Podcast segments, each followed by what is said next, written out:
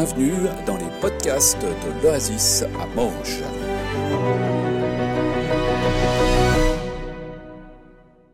Il était une fois une colonie de manchots.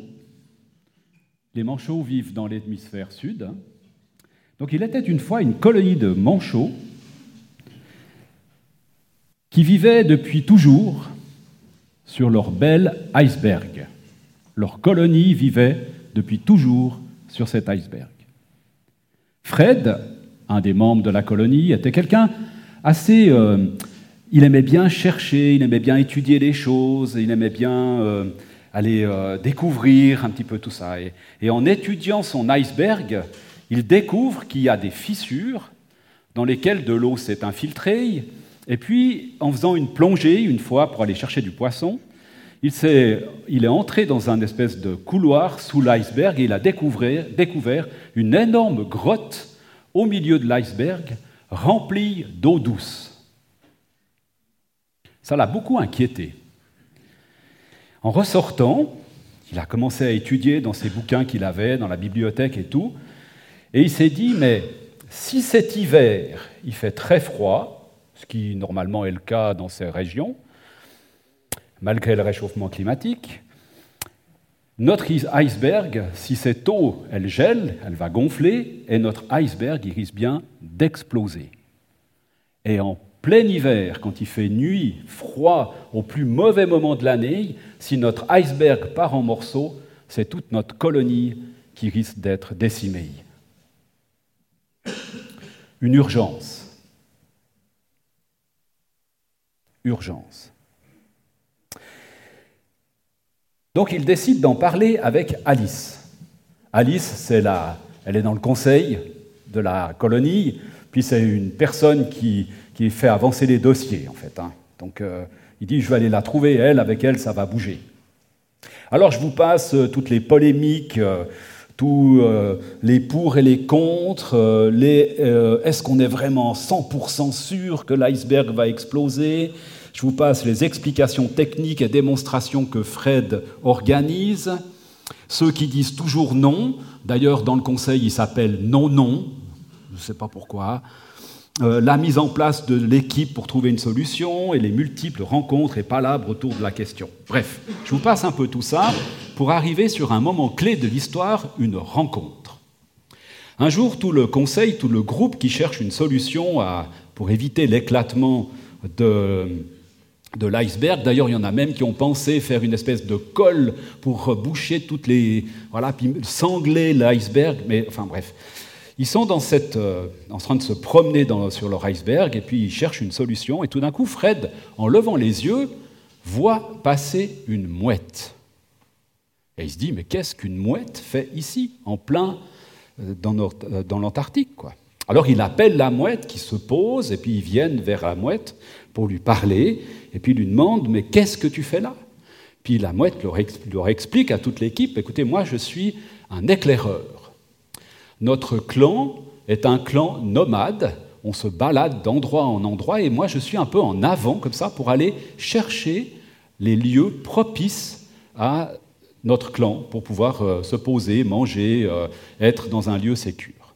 Et ça leur donne une idée à cette équipe. Ils se disent bon, nous, on a des ailes, mais pas terribles pour voler. Donc il va falloir adapter un petit peu la solution, mais ça serait intéressant peut-être que nous envoyions quelques éclaireurs comme ça pour essayer de découvrir un nouvel iceberg sur lequel notre colonie pourrait migrer, un lieu qui soit pas trop loin quand même pour que les plus âgés et les plus jeunes puissent, aller, puissent nager jusque là-bas, où il y a du poisson, puis où il risque pas d'exploser en plein hiver. Bref. Donc ils envoient des éclaireurs, ils en trouvent un, et puis ils déménagent sur euh, cet iceberg. Et puis bah, il n'est pas parfait, il est un peu trop petit, il y a du poisson, mais enfin voilà, c'est moyen, moyen. Mais enfin, au moins pour le premier hiver, ils sont en sécurité. Et l'année d'après, ils renvoient des nouveaux éclaireurs et ainsi de suite. Cette colonie commence à changer en fait de culture. Elle passe d'un mode très sédentaire à un mode, euh, disons, nomade. Voilà, ils découvrent. Alors, si jamais ça vous intéresse, il y a euh, Alerte sur la banquise qui reprend cette histoire bien plus en détail de ce que, que ce que je viens de faire. Voilà, une nouvelle culture qui s'installe. Alors, Quel lien avec nous, vous allez me dire? On n'est pas des pingouins, ni des manchots d'ailleurs. Mais ici, on voit une urgence, une situation qui prend toute l'attention de la colonie. Tout le monde en parle finalement de cette histoire. Hein. Un événement qui passe au-dessus de toutes les autres priorités. Une urgence climatique. Et elle n'est pas juste en degrés, hein. mais je dirais aujourd'hui, on est aussi dans une urgence climatique en degrés, mais je dirais aussi une urgence climatique, j'allais dire spirituelle, et puis j'y reviendrai dans un petit moment. Je pense que ce matin, on va être un petit peu... Ah ben voilà, il a anticipé. On va être un petit peu comme la mouette ce matin. Alors je ne vous invite pas à battre des ailes, à vous lever, tout ça. Non, non, juste, on va survoler comme ça quelques éléments pour euh, euh, nous remettre un petit peu dans la perspective aussi de cette euh, nouvelle saison qu'on espère pouvoir vivre dans cette communauté. Alors bien sûr, les textes qu'on va prendre, on les connaît déjà un petit peu, on, on les a déjà un petit peu parcourus, et puis ils sont orientés bien entendu. Ils rejoignent notre vision, qui est là marquée ici, d'être oasis. Hein. Et alors il y a tout l'imaginaire de l'oasis en plein désert, avec euh, euh, bien sûr cet endroit où on est de passage en fait. Hein. On ne s'arrête pas. L'objectif de voyage n'est pas l'oasis en tant que tel, bien sûr, mais ça donne euh, une étape dans le, dans le voyage. Il y a le côté on est à l'abri, on est bien pour un petit moment, il y a de l'eau. Et puis c'est avant de poursuivre le, voyage. Et puis vivre l'essentiel avec Jésus, il me semble que l'essentiel dans une oasis, c'est l'eau, justement. Et la symbolique de cette eau, en fait, pour nous, c'était de dire bah, l'essentiel même, en fait, c'est d'être vers le Christ. Quoi. Et l'eau représente, en fait, cette présence de Jésus-Christ par son esprit. Donc, un envol vers un texte, on va voyager jusqu'à un texte biblique qu'on connaît, qu'on a déjà parcouru, mais que j'avais envie de reprendre avec vous, parce que depuis quelque temps, c'est vrai qu'on travaille avec le conseil pastoral et vous-même, en fait, dans cette perspective peut-être d'être euh, cette fleur euh, qui, s'épanouit, et puis nous, on avait plutôt euh, voilà, parlé d'un texte. Et puis cette nouvelle saison, bah, peut-être c'est aussi que chacun et chacune puisse, comme tu le disais aussi Christelle, porter du beau fruit là où il se trouve. C'est un espèce de décentrement du culte. C'est pas que le culte n'est pas important, que c'est pas bon de passer tous les dimanches matins à être ensemble, de louer Dieu, de s'encourager, de laisser des textes et des réflexions nous, encourager et nous mettre en route. Mais peut-être qu'une étape, ce serait aussi d'être oasis, pas seulement le dimanche matin ici, mais là où on est tous les jours, avec les gens qu'on rencontre tous les jours. Ça va jusque-là? Je ne vous ai pas trop perdu? Ça va. Alors on va reprendre ce texte qui se trouve dans 1 Pierre 4, les versets 7 à 11. On l'a déjà parcouru, mais j'aimerais qu'on le parcourt une fois, parce que quand on le lit comme ça, pour ceux qui le connaissent, mais on va le relire de toute façon, il aurait tendance à nous dire on vit quelque chose seulement en interne. Mais je pense que ce texte, il peut aussi nous parler de la même chose, mais en étant tourné sur l'extérieur. Hein. La fin de toute chose est proche, alors ça, ça peut nous mettre un peu l'urgence, en fait, hein, mais ce n'est pas l'urgence dont j'aimerais vous parler. Vivez donc d'une manière raisonnable et gardez l'esprit éveillé afin de pouvoir prier. Et je pense que la prière, c'est vraiment une des clés hein, dans notre vie et dans notre relation. Je pense que ça ouvre d'abord l'élément principal et essentiel, c'est aussi de vivre une relation proche avec le Seigneur. Avant tout, aimez-vous ardemment les uns les autres et je crois que cet amour les uns pour les autres, c'est aussi l'amour les uns pour les autres, aussi dans le cadre dans lequel je suis tous les jours. Aimer aussi les gens qui sont autour de moi. Pas seulement nos frères et sœurs du dimanche matin, mais aussi les autres personnes avec qui je suis le reste de la semaine. L'amour apporte le pardon d'un grand nombre de péchés. Et je pense qu'on a souvent aussi à nous à apprendre à pardonner à nos voisins, à nos collègues de travail, dans notre famille, dans nos amis, etc. Soyez hospitaliers les uns l'égard des autres, sans mauvaise humeur. J'adore ce passage, sans mauvaise humeur. Et je pense qu'on a aussi à être hospitaliers aussi avec des personnes qui nous entourent dans notre semaine, dans notre quotidien, dans notre tous les jours. Hein. Que chacun de vous mette au service des autres le don particulier qu'il a reçu de Dieu. Et je crois qu'on peut mettre aussi nos dons particuliers reçus de Dieu au service de ceux qu'on rencontre dans la semaine. Hein. Je crois qu'on peut faire ça. Pas seulement le dimanche matin dans la louange ici, qui est génial, mais il y a d'autres moments aussi où on peut apporter ce que Dieu a mis à cœur, dans notre cœur, à ceux qui nous entourent dans la semaine. Hein. Vous serez ainsi de bons administrateurs de la grâce infiniment variée de Dieu. Et je pense que si on a été gracié de la part de Dieu, qui nous a accueillis comme on est, on peut aussi, nous, vivre la même chose en accueillant les autres tels qu'ils sont. Ce n'est pas toujours simple, je suis d'accord. Mais je pense qu'il y a une belle perspective là, que la personne qui a le don de la parole transmette des paroles de Dieu. Et je pense que dans notre monde aujourd'hui, peut-être que des paroles qui viennent de la part de Dieu pour des personnes, ça peut vraiment faire une différence euh, dans des vies, en fait. Que celle qui a le don de servir l'utilise avec la force que Dieu lui accorde. Et je pense qu'on peut aussi là mettre notre force au service, se mettre au service de certaines personnes qui nous entourent qui a besoin de déménager, qui a besoin de pain, qui a besoin de je sais pas quoi, n'importe, de boire un café peut-être simplement, de discuter, de parler, d'être entendu. Il faut que toute chose, quand toute chose, pardon, la gloire soit rendue à Dieu par Jésus-Christ, à qui appartiennent la gloire et la puissance pour toujours. Et je pense qu'on aura des temps aussi pour rendre de gloire à Dieu de choses qu'on aura pu vivre dans notre semaine en les partageant ici le dimanche, par exemple. Et ça, ça nous ouvre, ça nous donne une perspective en fait de cette fleur qui s'épanouit de cette euh, abeille qui vient butiner. Et puis quand elle butine, en général, c'est pour porter plus loin, pour féconder quelque chose plus loin. Et je pense qu'en étant au service et en se mettant au service de la communauté d'une manière large autour de nous, eh ben, c'est comme si on allait aussi porter en fait ce pollen de la bonne, des bonnes choses que Dieu a pour le monde aujourd'hui euh, par nous, en fait, autour de nous. Alors, dans mon survol, de textes bibliques, hein. je me suis dit, pendant qu'on était en route entre les textes, je me suis dit, mais, euh, comme la mouette, hein, je me suis dit, mais comment est-ce que je reçois ces paroles?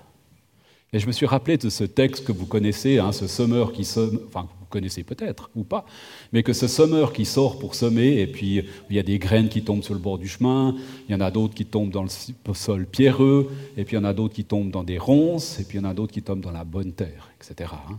Et je me suis dit, mais les paroles, par exemple, de ce qu'on vient de dire, lire maintenant, comment est-ce qu'elles tombent dans, la terre, dans le terreau de ma vie personnelle, de mon cœur, en fait? Est-ce que ça tombe dans les cailloux au bord de la route, et puis euh, j'ignore, ça ne m'intéresse pas trop? Ou bien est-ce que ça tombe dans les ronces et puis ça va être étouffé par tous les problèmes de mon existence de tous les jours? Ou bien est-ce que ça tombe euh, dans la terre euh, peu profonde et puis, ouais, génial, puis demain je vais faire, et puis demain il y a grand soleil et puis ça fait, puis il n'y a plus rien Ou bien est-ce que ça tombe dans de la bonne terre, puis ça va produire quelque chose de bon? Dans quelle terre de votre cœur ces paroles tombent? Ce pas mes paroles à moi, hein, c'est les paroles de ce texte en fait. Hein.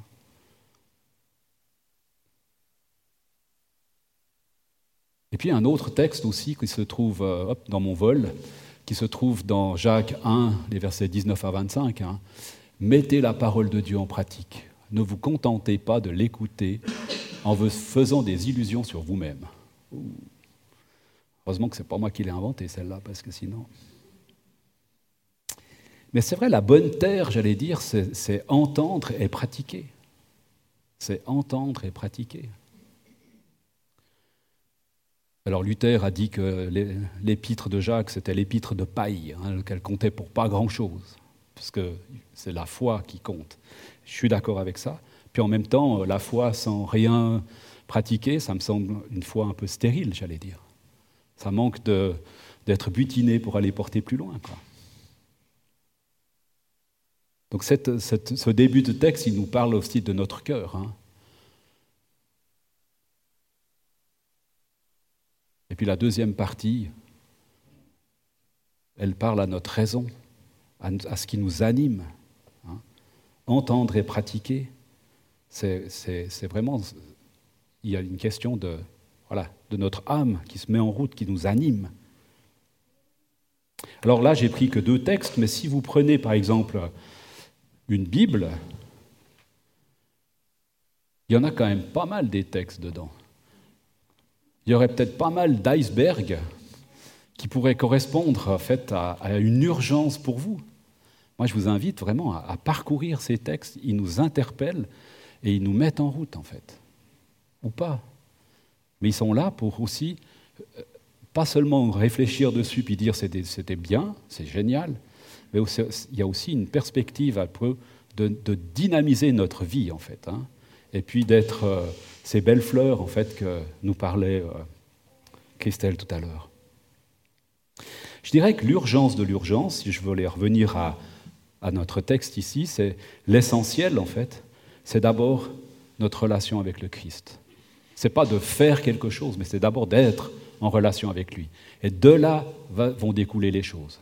Ce n'est pas faire pour être accepté pour Jésus, mais c'est faire parce que, en fait, on a été aimé par Christ, parce que on a cette relation, parce que ce qui est important pour Jésus devient important pour nous.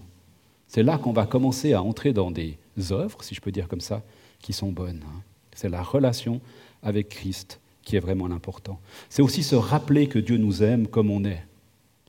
Et qu'il nous, aime autant qu'il aime Jésus, en fait. Je ne sais pas si chez vous, ça suscite quelque chose. Moi, quand je me dis ça, je me dis, il y a quand même une dimension qui est, juste magnifique. De se dire, Dieu, il m'aime autant qu'il aime Jésus.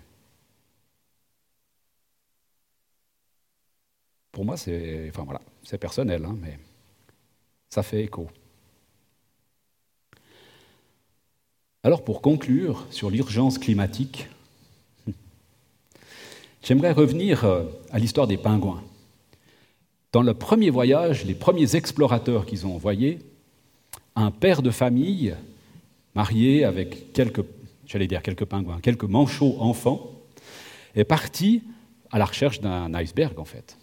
Et en cours de route, il a été poursuivi par des léopards de mer. Il paraît qu'ils ne sont pas copains les deux. Donc, il a trouvé un tout petit glaçon sur lequel il est grimpé, voyez, et puis pour se mettre à l'abri de, ces léopards de mer. Et puis il est resté coincé là-dessus pendant vraiment longtemps, quoi. Puis à un moment donné, il a réussi à trouver une faille dans le, dans l'encerclement qu'il avait, et il a pu filer et retrouver son iceberg. Et quand il est arrivé sur l'iceberg, bah, il a retrouvé évidemment sa femme et ses enfants, si je peux dire comme ça. Et puis, euh, au bout d'un moment, son épouse lui a dit, mais est-ce que notre iceberg t'a manqué? Puis lui, il a répondu quelque chose que j'ai trouvé interpellant. Il a dit, ce qui m'a manqué, ce n'est pas l'iceberg, c'est vous. voyez C'est la colonie, c'est les gens qui lui ont manqué. Et je me suis dit, si on transpose un tout petit peu ça, est-ce que pour moi, il y a des gens qui me manquent? J'allais dire dans le royaume de Dieu, si je peux me permettre ce terme. Hein. Est-ce qu'il y a des gens de ma famille? Est-ce qu'il y a des gens de mes voisins? Est-ce qu'il y a des gens qui sont, avec qui je travaille. Est-ce qu'il y a des gens, euh, des amis ou je ne sais pas quoi, enfin de mon entourage, des gens que je côtoie, qui me manquent dans le royaume de Dieu? Qui ne connaissent pas encore, euh, j'allais dire, la, la fraîcheur de l'eau de l'oasis pas de venir ici, mais de l'oasis de Christ, en fait, de l'eau. Hein? Est-ce qu'il y a des gens qui me manquent? Ou bien ça m'est complètement égal si un jour, bah, ma foi, je ne sais pas ce qui arrivera, on ne sait pas grand-chose, mais ça ne fait rien s'ils ne sont pas là après. Ou bien est-ce qu'il y a des gens qui me manquent? Moi, il y en a qui me manquent. Il y a nos enfants qui me manquent, parce que nos enfants, bah, ils n'ont pas vraiment encore croché avec le Seigneur, ou ils ont décroché un peu. Ça nous manque. Et on est dans cette perspective aussi de prier pour eux. quoi. Est-ce qu'il y a des gens qui vous manquent?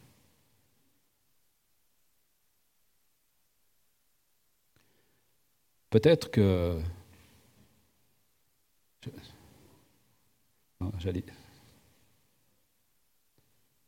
Des gens qui ne connaissent pas encore la fraîcheur de l'oasis, la vie avec le Christ en fait. Hein. Parce que la présence de Christ, ça fait toute la différence. Dans un culte, peut-être, mais dans une vie surtout.